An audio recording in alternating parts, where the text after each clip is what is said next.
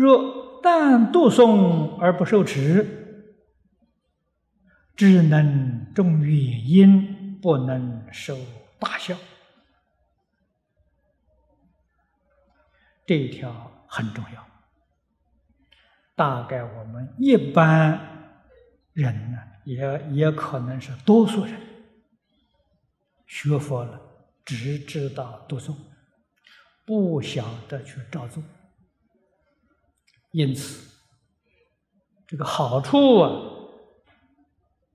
不能说没有，好处不多，只重原因啊。这一生当中收不到效果啊，这是真的。不要说其他法门，单以念佛法门来说。念佛的人很多啊，往生的人不多啊。照我们现前一般来看，大概一万个人当中啊，这一万个念佛的人，不念佛的不算，一万个念佛的人呢，真正能往生呢，可能有嘛三个五个。比例很少啊！为什么他不能去呢？啊，他虽然念佛，这个世间呢，舍不得放下啊，所以他去不了啊。心里很想去，又挂着这一头，又放不下。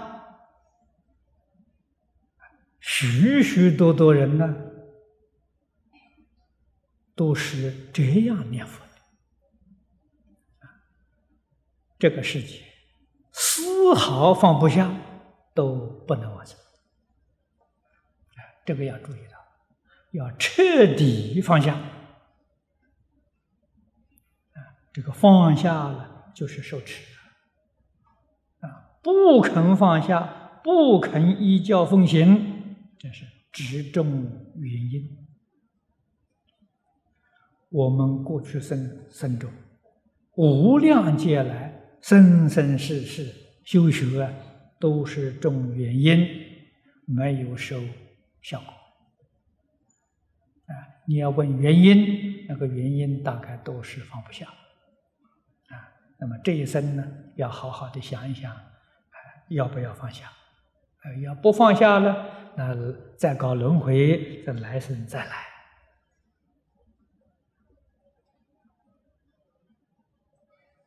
那就干的这一套啊！如果想通了，哎呀，这不再搞轮回了，轮回实在没意思啊！彻底放下了，你就决定往生了。